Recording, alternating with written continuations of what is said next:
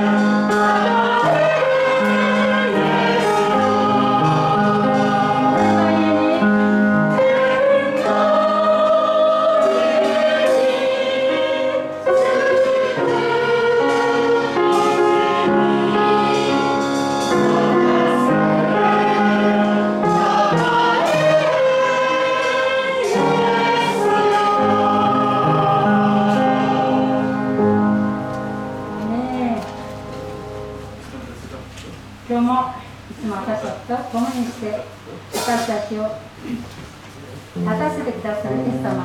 今日もそのイエス様を思い出しこの礼拝のためにご一緒に祈っていきましょう。また今日も用意された御言葉すなわち先生のために祈っていきましょう。ご一緒にお祈り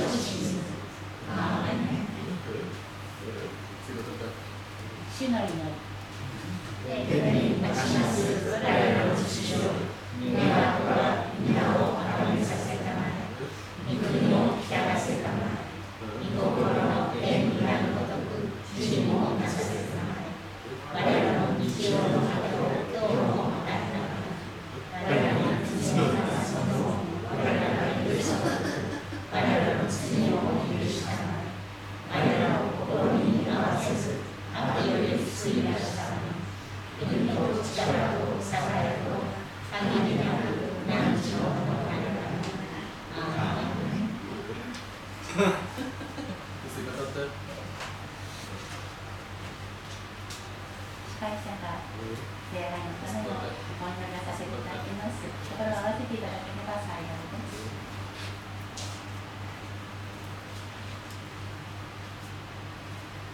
恵み深い、天の父なる神様、私たちの1週間の歩みも、安心か、私の常に、あの、支えてくださり、すべてのことも、心の叶わなかったこともご許しくださって、この朝、礼拝に行きたいという思いも与えてくださって、すべての技から解放してくださって、そのために、このところに近い、感謝いっぱいの礼拝を捧げようと願っています。導いてくださったことを心いっぱい感謝をいたします。神様が共にいてくださった1週間のうちも心にかなわなかったことも本当に多いことがありましたけれども神様が一人一人のうちに働いてくださって祝福を豊かに与えてくださったことを信じて感謝いたします。今日も新しい1週間の備えのために御言葉をいただいて強められて1週間確かな意味ができますようにと願います。そのために皆様が立ててくださった生瀬先生が十分に準備をしてくださっていい言葉を語ってくださいます。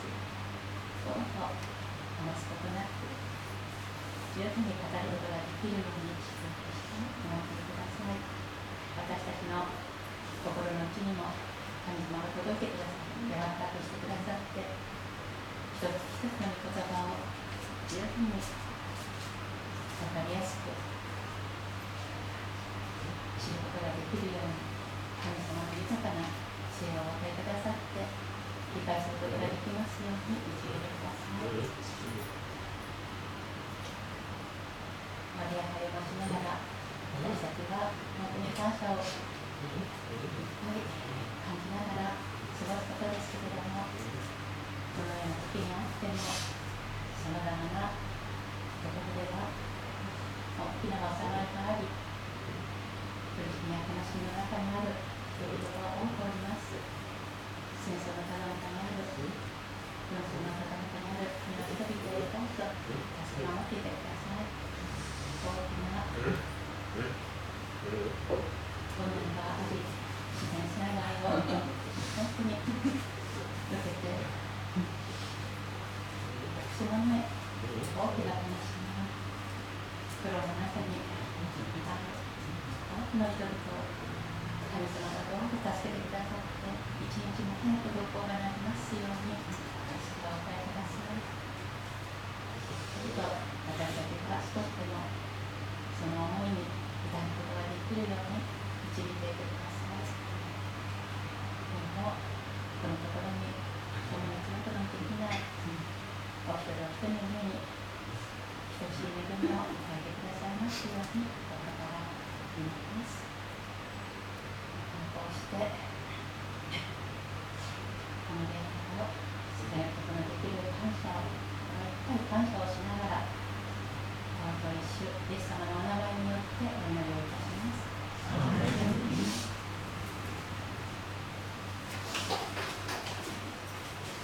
賛美をします賛美歌520番を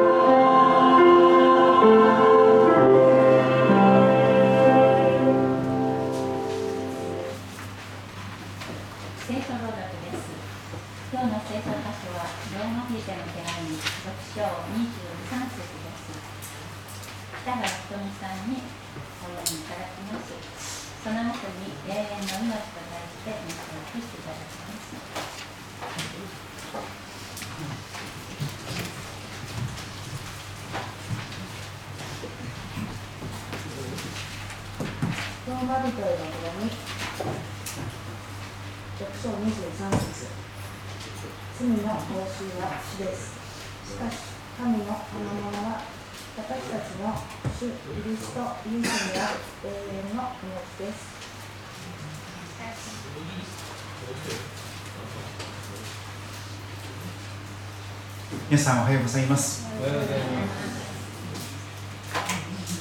まだまだ暑い日が続いております。今日は敬老歓迎礼拝ということなんですけども明日が敬老の日なんですけどもおそらく今までで一番暑い敬老の日を迎えてくるかもしれません。暑さの中にようこそおいでくださいました。心から歓迎いたします。神様はあなたを愛しておられます。神様の祝福が豊かにありますようにとお祈りいたします。短く祈ります。愛する主イエス・キリストの父なる神様。今朝も目覚めが与えられましたこと。をまたここに来たいという思いが与えられそして共に集うことが許されたことを感謝いたします。諸事情で共に住めない方々もいらっしゃいますが主が苦しむ時にそこにある助けとしてそれぞれのところにおいて天を見上げてこの地上の旅を歩んでいくことができますように。決して一人ではなくイエス様と一緒に旅を続けていくことができますように導いてください。そしていつの日か主がお召しになる時天のふるさとにたどり着いてそして神様全てのことが無駄ではなかった。全ての涙には意味があった。全ての苦しみには意味があったと。全てのことに主が驚くべき理解と悟りを備えてくださると信じます。全てのことを働かして益としてくださると約束してくださっている主よ。どうか私たちの弱い歩みを導いてくださることをお願いいたします。聖霊なる神様どうか私の私たちの心の目を開いてください。心の耳を開いてください。目には見えませんがいつも一緒にいてくださるイエス様を見ることができますように。そして良い羊飼いである私たちの私たちを愛してやまない羊飼いであるイエス様のその御声をしっかりと聞き取りその御声に素直に聞き従っていくことができますように助けてください。主イエス・キリストのお名前によってお祈りいたします。2023年9月を迎えております。今年日本全国の100歳以上の方が過去最多をさらに更新しました。53年毎年毎年連続更新中です。その数9万2000人余り。昨年からプラス1600人増えました。100歳以上の方。そしてなんと100歳で現役バリバリのお仕事をなさっている方がいます。世界最高齢の薬剤師として認定された女性も、えー、インタビューを受けているのをご覧になったかもしれません。さて皆さん今日は敬老の日なんですけども敬老の日というこの敬老に何歳から対象になるか皆さんどうお考えでしょうか？ちょっとあの別に手を挙げなくてもいいんですけど手を挙げていただく方は65歳以上の方が敬老の対象だと思う方いますか？65歳以上。今ありませんね。じゃあ75歳以上はいかがでしょうか？75歳？ありがとうございます。75歳さすがに敬老でしょ。いやいやいや85歳でしょ今ねもう本当に85歳以上にならないと敬老なんちゃいちゃいけない。失礼だよとかそういうふうに、まあ、私のイメージはやっぱり、まあ、85くらいかなと思いますけれどもでもやっぱり祝いを重ねるに従って個人差が著しく出てきます。本当に20年30年若く見える人と20年30年老けて見える人がいます。私はどっちになるんでしょうか。でも教会に来ていると皆さん若々しいというかですね本当にあんな素敵な80歳になれたらいいなあんな素敵な90歳になれたらいいなという方が溢れておりますので感謝でおります。そんな中ね聖書の御言葉に味わって耳を傾けていきたいのですが聖書は語ります。草は枯れ花は散ると。草はしおれてしまう。いつか必ず花も散ってしまう。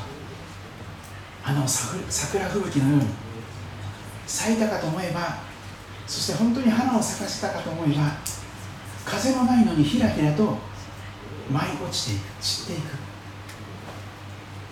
実に聖書はこの人生の儚さを嫌というほど知っています。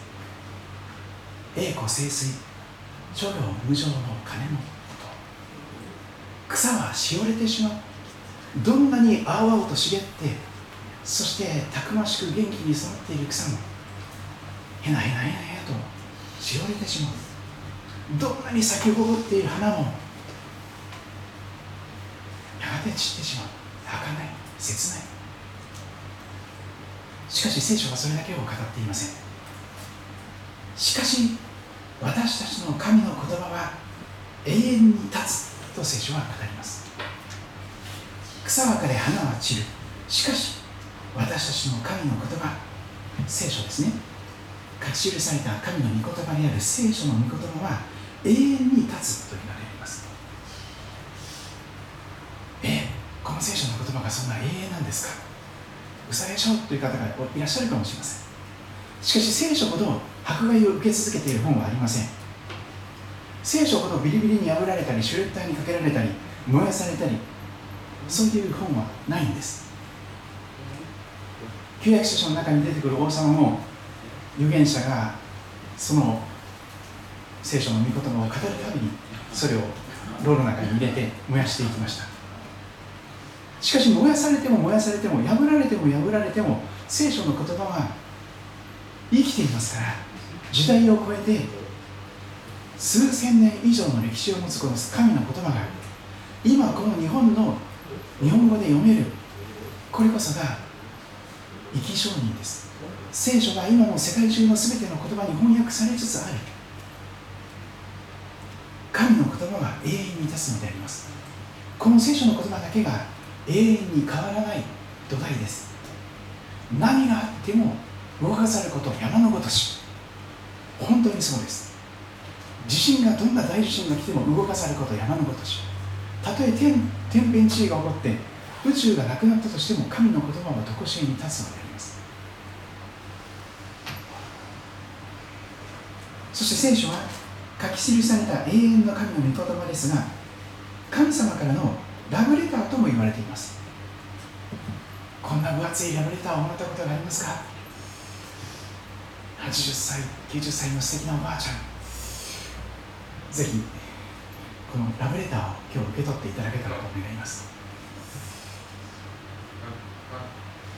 私はあなたを愛しているとストレートに神様は語っておられます。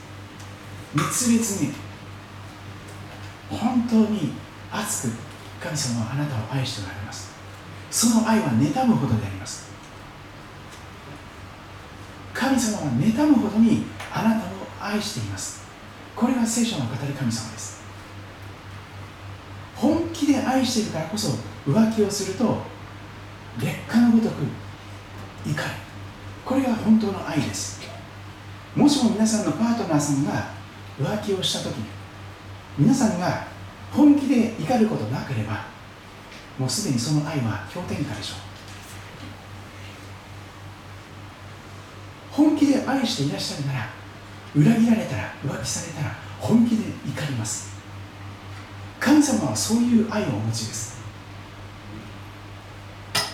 私はあなたを愛している。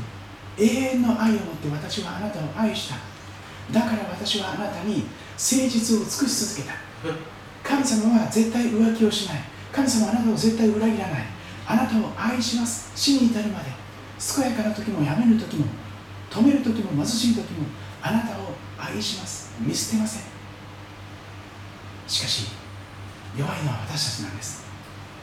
ことの葉と言いますけれども約束しますとか誓いますとか言ってもですねあなただけを愛しますとかね死が2人を沸かすまでとか言ってもですね。なんかどうでもいいかみたいなことになってですね。あのどこかに行ってしまいます。そして亭主が亭主元気で留守がいいなんていうことを言い始めるかもしれません。昔のお話ですけども。しかし聖書は神様からのラブレターです。切々と妬むことにあなたを愛しておられる。本気の愛が語られています。トゥルーラブです。そして聖書は何のために書かれたのか。2つの大きな目的があります。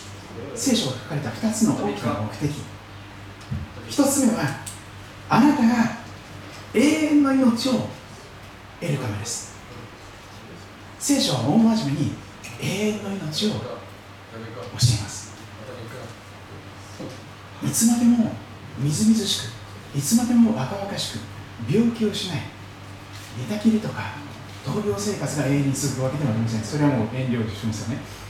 そうではなくて元気な生き生きとした体でいついつまでも永遠に元気に生きることができる。これが聖書の語る永遠の命ですがそれをあなたが受け取ることができるように聖書が書かれました。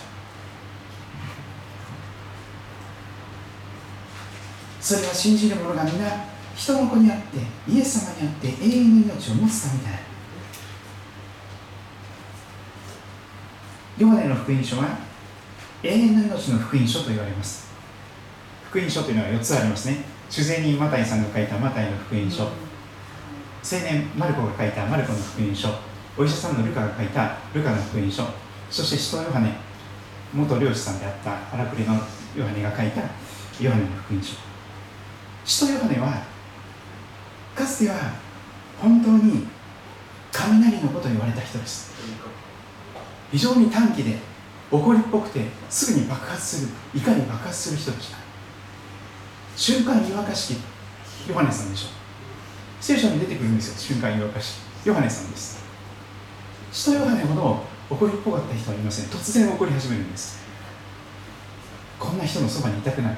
もういつ雷が落ちてくるかわからない。もういつもう戦々恐々としてビクビクビクビクとしてなんか使えなきゃいけないみたいな。そういうなんかこう恐ろしい暴君彼は一人ねそうでした。しかし長い時間をかけて神様はヨハネを徹底的に愛して練り練りに練って苦しみの中でそのるつぼの中で練りになって清めて清めてそして使徒ヨハネは愛の人に変えられました。ですからヨハネの福音書も特にヨハネの手紙123そこには愛という言葉が嫌というほど使われています。またかまたかと言われます。私が同じような聖書の御言葉を語っているとまたかまたか言いますね。甘えてる人がいます。けどでもヨハネはまたかよっていうぐらいに愛という言葉をめちゃくちゃ使うんです。めっちゃ。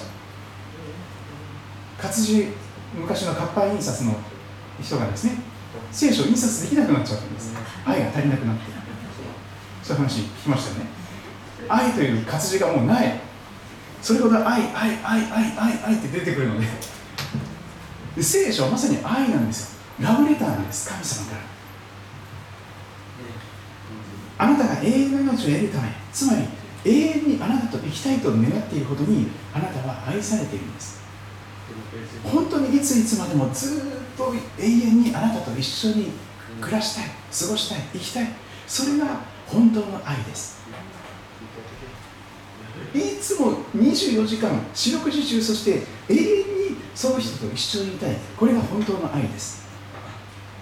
しかし私たちはそういう本当の愛を持っていません。条件付きの愛しか持ってなくてすぐにその人のことが大嫌いになってしまいます。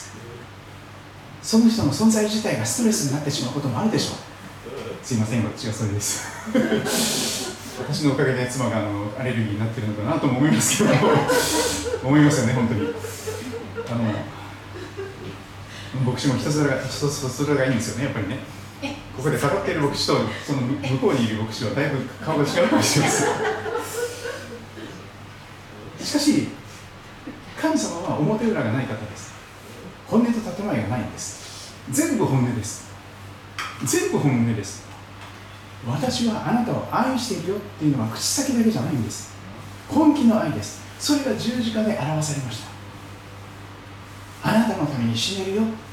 これが双葉亭使命という人が英語のラブという言葉を訳した日本語でした。素敵な日本語ですね。あなたのために死ねるよ。歯が浮くような言葉ですから。でもこれが本当の愛です。そしてそれは24時間四六時中その人といつも一緒にいたいと思うほどの愛なんです。Always いつもその人と一緒にいたい。それが愛です。神様はそのような愛をお持ちです。ですから永遠の命をあなたに与えたいんです。死が2人を分かってもその後いついつまでも死の向こうも永遠にあなたと一緒にいたい。それほどの愛です。神は実にその一人をお与えになったほどによう愛された。あなたも愛された。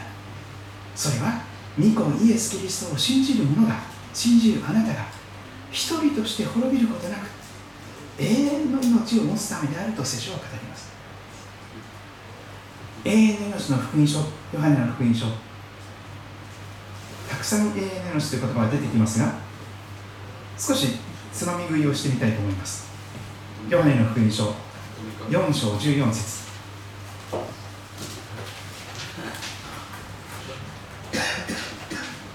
聖書は順番に読むのがふさわしいのですが時々つまみ食いをしてもいいと思います。あこんなところにこんな素敵な言葉があるんだっていうのが発見できるとですねそれだけでも聖書を読むあの動機になるかと思います。ヨハネの福音書4章14節にはこんな素晴らしいイエス様の約束というか語りかけが記されています今日紹介するのはほとんど永遠の命に関する永遠の命という言葉が出てくる聖書の言葉です。ヨハネの福音書4章14節。しかし私が与える水を飲む人はいつまでもいついつまでも決して乾くことがありますまだ足りないまだ足りないもっと足りない。もっと私を愛してもっと私にプレゼントしてもっと私に仕えてじゃなくて乾かない。その心の渇きが魂の渇きがピタリと止まる。それがイエス様が与えてくださる水を飲む人に約束されていることになります。私が与える水を飲む人はいつまでも決して乾くことがない。二度と再び乾ききった人生を干からびた人生を生きることはない。私が与える水はその人の内でその人の内側で泉となり源泉となり永遠の命への水が湧き出ます。そして皆さんの心の中がオアシスになって砂漠のような皆さんの心が殺伐とした干からびてひび割れていた心が緑を蓄えたオアシスになるんです。そしてそこに永遠の命への水が湧き出ると言われています。永遠の命に至る命の水であります。5章24節。ヨハネの福音書5章24節誠に誠にとイエス様は枕言葉を語った後におっしゃいます誠に誠にそれはもともとの言葉で言う。ならばアーメンアーメンと記されていますアーメンすなわち嘘じゃないからね嘘じゃないからねという。意味です嘘じゃないからねよく聞いてね本当だからね誠に誠にあなた方に言います私の言葉を聞いて私を使わされた方を信じる者は永遠の命を持ち裁きに遭うことがなく死から命に移っています。なんとすごい宣言でしょうか。最後の審判を恐れる必要がない。もう最後の審判で裁きにあって有罪にされることがない。裁きに遭うことがなく死から命に今すでに移っている。今すでに永遠の命を持つことができる。それが聖書の語る永遠の命です。もちろん死んだ後の命という意味もあります。でもそれ以上の意味があります。今この地上の人生で皆さんは永遠の命を受け取ってその永遠の命に生き生きと元気に生かされていくことができるんだよ。聖書の書かれたもう一つの目的はそれです。単に永遠の命を受け取るだけじゃなくてそのみずみずしい永遠の命に生き生きと生かされていく。確信を持って喜びを持ってそして信仰の勝利者として問題から逃げ続けるのではなくそこから逃げ続ける人生ではなく問題に直面して本当の自分に向き合ってそして信仰によって勝利していく。どこか遠くに逃げたい逃げたい逃げたい。どっかに逃げまくる。そういう人生ではなくて立ち向かっていくことのできる人生になります。そして人生の勝利者となっていくことができるそのたくましさといいましょうかその命が永遠の命であります。また5章39節ヨハネの福音書。皆さんあなた方は聖書の中に永遠の命があると思って聖書を調べてらっしゃいますね。その聖書は私について証ししているんですよ。イエス様の言葉ですね。聖書の中に永遠の命があると思って一生懸命聖書を読んでいる調べている。でもその聖書は永遠の命はイエス様のうちにある命ですよ。イエス様が永遠の命なんですよ。ということを証ししています。まあヨハネの福音書6章47節。さらに続きます。誠に誠にアーメンアーメン。嘘じゃないからね嘘じゃないからね。本当だよ。あなた方に言います。信じる者は何と書いてますか？6章47節。ヨハネの福音書です。ありがとうございます。信じる者は何かを持つのですがそれは永遠の命です。信じる者は持つんです。永遠の命を。今この地上の人生において。若者言葉で言うとゲットすると言いますね。永遠の命をゲットできるんですよ。今この地上の人生に。今日10章28節。神様はその永遠の命を与えたくて仕方ないんです。私は彼らに永遠の命を与えます。10章28節。私は彼らに永遠の命を与えます。彼らは永遠に決して滅びることがなく。また誰も彼らを私の子から奪い去りはしません。なんとローマ人の手紙8章に書かれていることがここにもあります。永遠の命とは永遠に決して滅びることがない。過ぎ去ってしまわない消え去ってしまわない忘れ去られてしまわない朽ち果ててしまわない腐っていかない。壊れていかない。決して滅びることなく誰も神の愛から私たちを引き離すことができない。誰があなたを誘惑してたぶらかしてそこから引きずり落とそうとしてもサタンでさえも悪霊でさえもできない。どんな意地悪な人がいたとしてもどんな呪いの祈りを誓って祈ってですね祈られてなんか呪われても誰もあなたを神様から奪うことができる人いません。本当です。圧倒的な神の守りです。誰も彼らを私の手から奪い去りはできない。そしてヨハネの福音書20章31節。狭い意味ではヨハネの福音書が書かれた目的が記されていきますが聖書全体が書かれた目的もそこに記されているように思います。ヨハネの福音書20章の31節。20章の31節。これらのことが書かれたのはイエスが神の子キリストであることをあなた方が信じるためでありまた信じてイエスの名によって命永遠の命を得るためである。そうです。聖書が書かれた目的はイエス様という方が永遠の命なんですよ。ぜひイエス様を信じ受け入れてください。そうすればあなたもイエス様のお名前によってその永遠の命を受け取ることができますよ。その命に生かされて人生の勝利者になります。死にも打ち勝つことができます。100歳現役当たり前。120歳現役当たり前。という感覚でしょうか？永遠の命。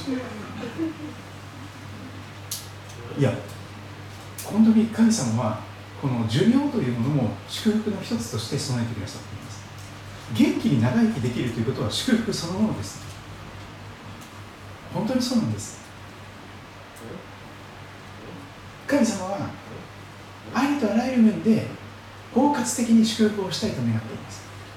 全人格的にあらゆる面において肉体においても心においても精神においても生活社会全体においても。ですからその永遠の命は全てを生かしていくことのできる愛となっていきます。命です。大切な質問を申し上げます。皆さんはあなたは今永遠の命を持っていらっしゃいますか？その確信がありますか？その永遠の命喜んでエンジョイしてますか？生きてますか？そのためにローマ人の手紙の6章23節を今日味わっていきたいと思っております。この週報の御言葉のところに印刷しています。今日はわずか1節だけです。ローマ人の手紙6章23節。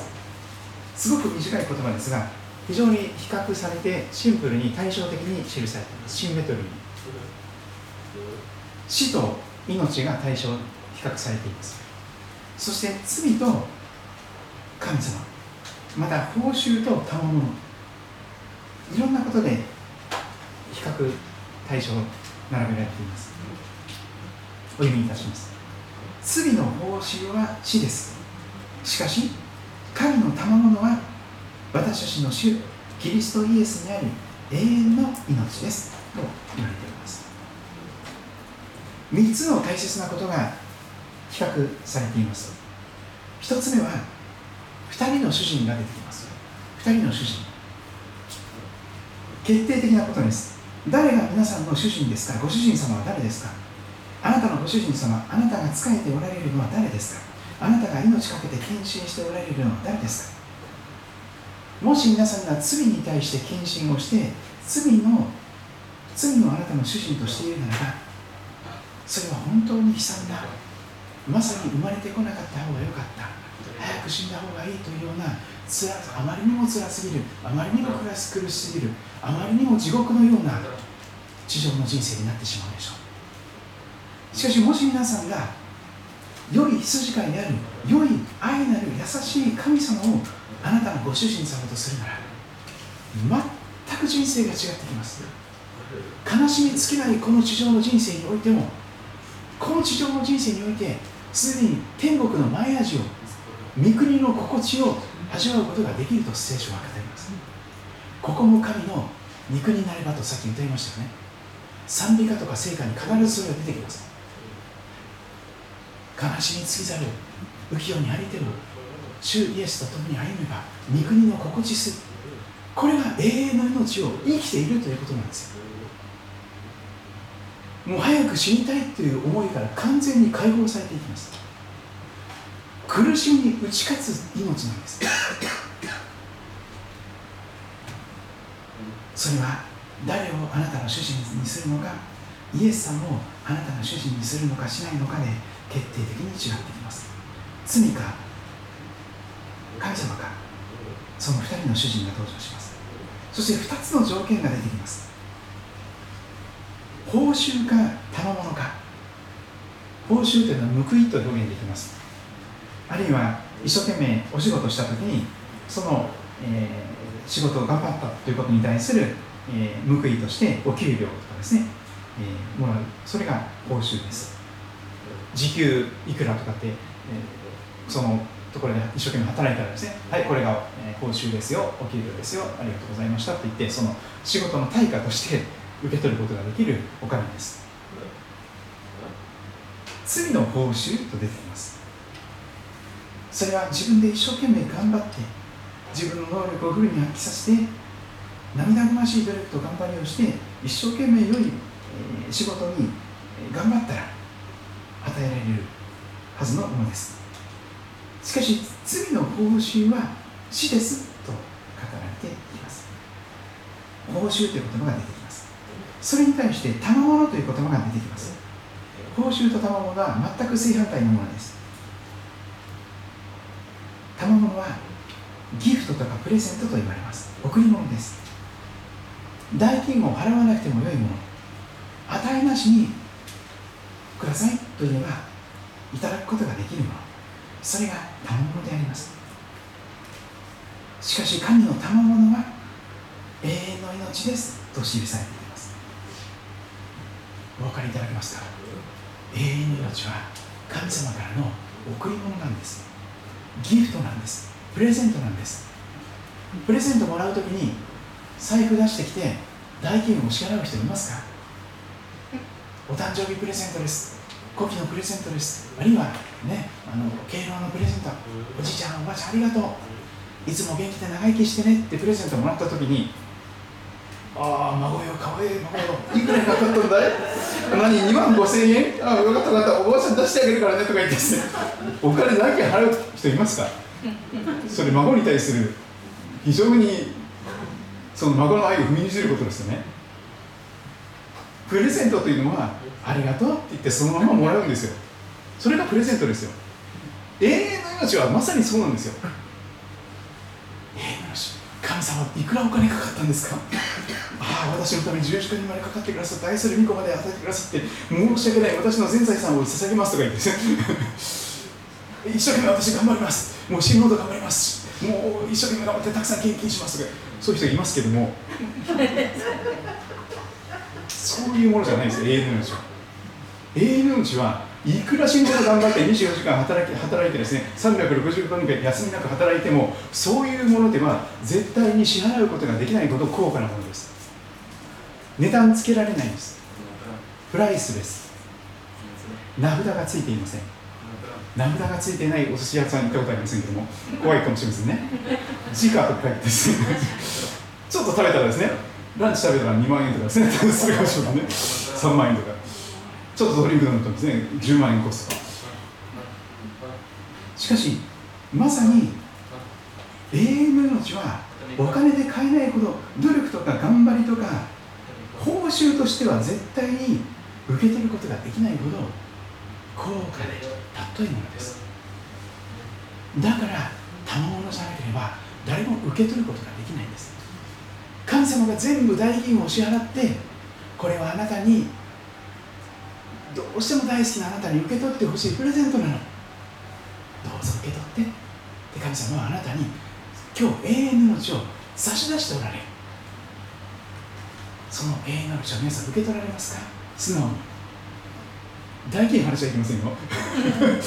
わかりました。これから一生懸命頑張りますよ。それやらないでくださいそうじゃないんです。行いによるのではありません。誰も誇ることがないからです。良い行いをしたら永遠の命を変えるとかそういうことではありません。それはエホバの承認的な立法主義の行為義人という教えでしょう。一生懸命努力をして涙ぐましい頑張りをして良い奉仕をすれば良い行いをすればそうしたらもしかしたら永遠の命を買い戻すことができるかもしれないという教えです。世の宗教はみんなそうでしょう。良い良い行いをしましょう。人を愛しましょう。優しくしましょう。倫理道徳大切にしましょう。早寝早起き優しい言葉をかけましょう。挨拶から。でもそういう方法では永遠の命は買い戻せないんです。永遠の命は素晴らしい、ね、あの幸せとして神の賜物だと言われています。1円も払う必要もない。ありがとうございますと言えば受け取れば手を差し出せば誰にでも受け取ることができるものとしていかれています。そして3つ目の比較されていることは2つの結末です。罪を持ったままでそして罪をご主人様として使い続けたらその最終目的地。行き着く果てはどこにたどり着くのか。何を報いとして得ることができるのか。罪の報酬は死と言われます。黙示録の言葉で言えばそれは第二の死でしょう。永遠の滅びとか永遠の苦しみと言われます。それから死と読みは火の池に投げ込まれた。これがすなわち火の池が第二の死であり命の書に記されていないものは皆火の池に投げ込まれた。実はあの火の池地獄というのが聖書に出てくるんですそれがいわゆる地獄というものです。死んだ後に神に裁かれて罪ありと認められてしまった人は永遠の苦しみを受けなきゃいけない。永遠の苦しみです。死んだら楽になれますかいや下手に死ぬと永遠の苦しみを味わうことそれが聖書の語る罪から来る報酬は死ですというその最終目的地であります。永遠の滅びです。永遠の苦しみです。しかしもう一方の対照的な目的地行き先は永遠の命であります。それは単にただいつまでも永遠に生きているだけでなくて元気に生き生きと全ての祝福の中で満ち溢れて幸せな中で永遠に生きるということであります。ヨハネの福音書の17章3節はその永遠の命をこんなふうに解き明かしています。先ほどご紹介しました永遠の命の福音書ヨハネ福音書の17章3節を見ますとイエス様ご自身が解き明かしてくださっております。永遠の命とは結局何なのか。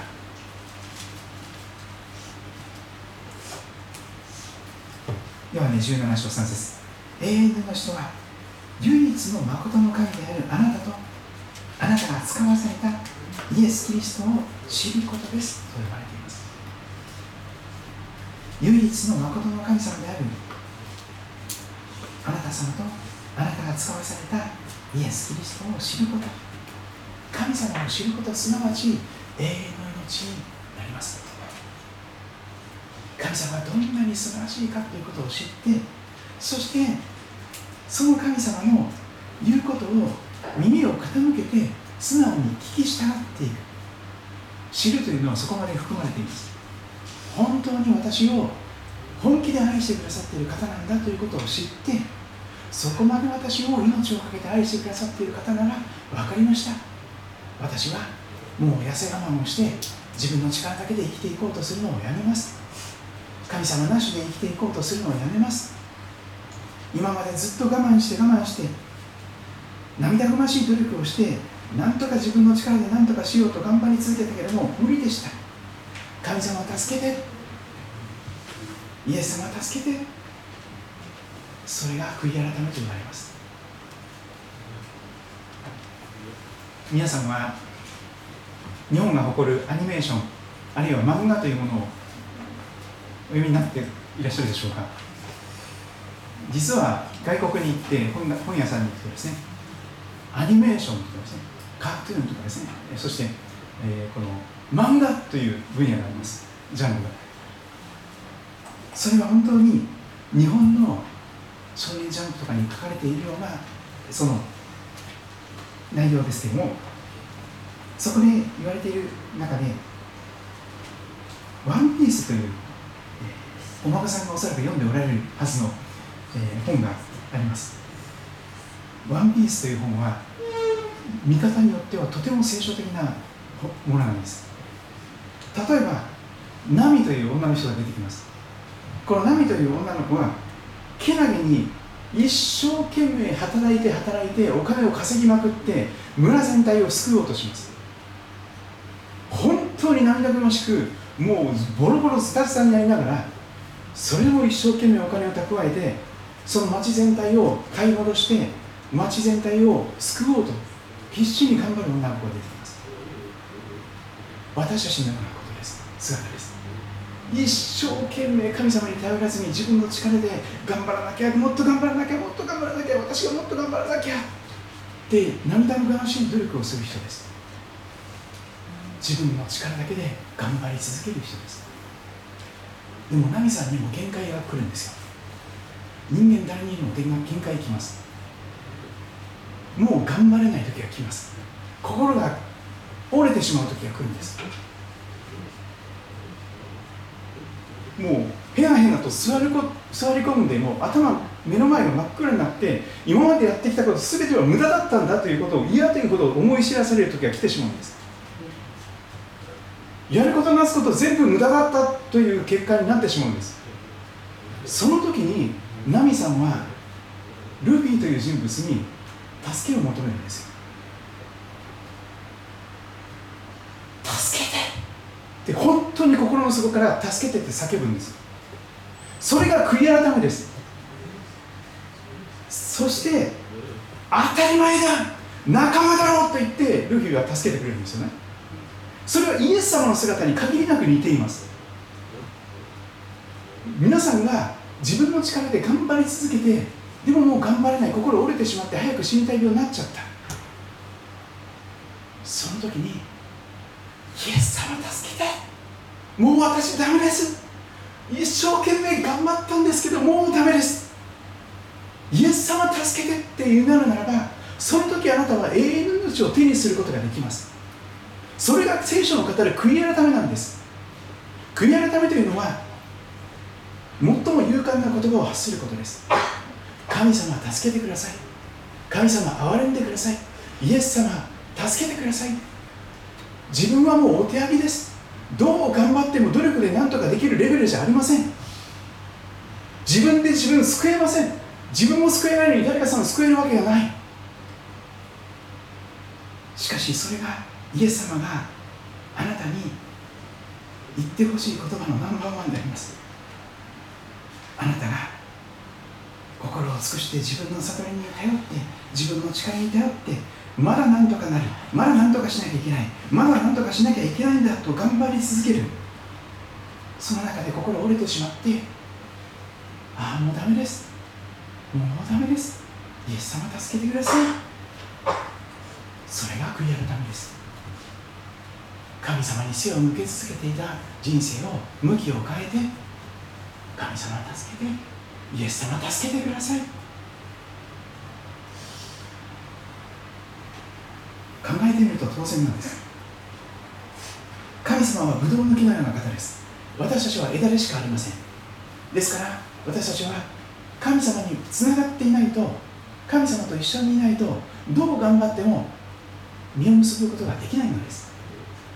しかし私たちは神様から自分を切り離します。貯金。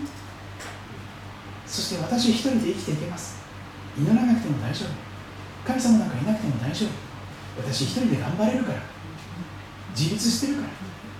私一人でお金稼いでそして自分で自分を養うことできるから。神様なんか必要ありません。しかしブドウの木から枝が切り落とされたらどうなりますか？どう頑張っても枯れていくしかありません。そして命を失っていきます。悔い改めというのは神様にもう一度つながっていくことです。神様助けて。イエス様助けて。そして命の永遠の命であるイエス様に神様につながっていく。全ての生きとし生きる者のを命につながっていける。それこそが聖書の語る永遠の命であります。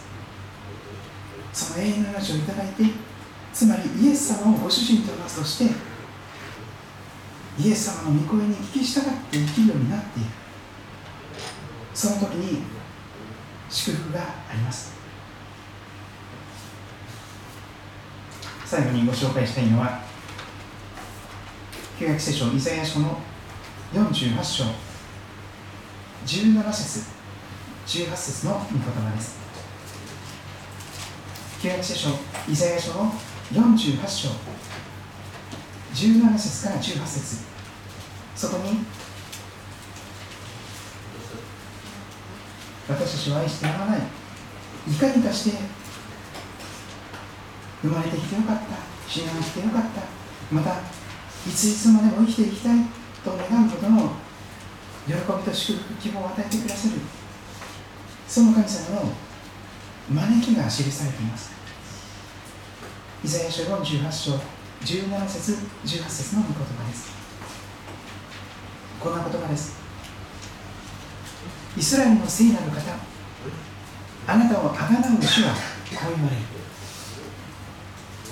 あなたをあがなう主代金を払ってあなたをご自分のものとして買い戻してくださる主はこう言われます。私はあなたの神主である。私こそあなたをお母さんのお腹の中で作って生かしている神様だよ。あなたの神様だよ。そして私はあなたに益になることを教えるよあなたにとってベスト。あなたがどうすれば一番生き生きと元気に幸せに生きることができるか。それを教えるよ。そしてあなたの歩むべき道にあなたを導くよ。そう招いておられます。しかしただ一つだけ条件があります。18節です。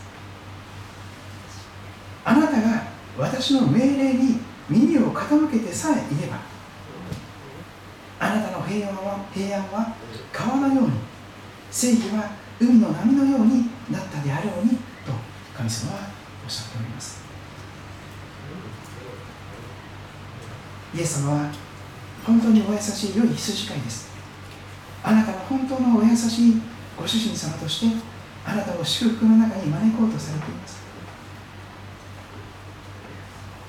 イエス様を主人とするということは何を意味するでしょうか？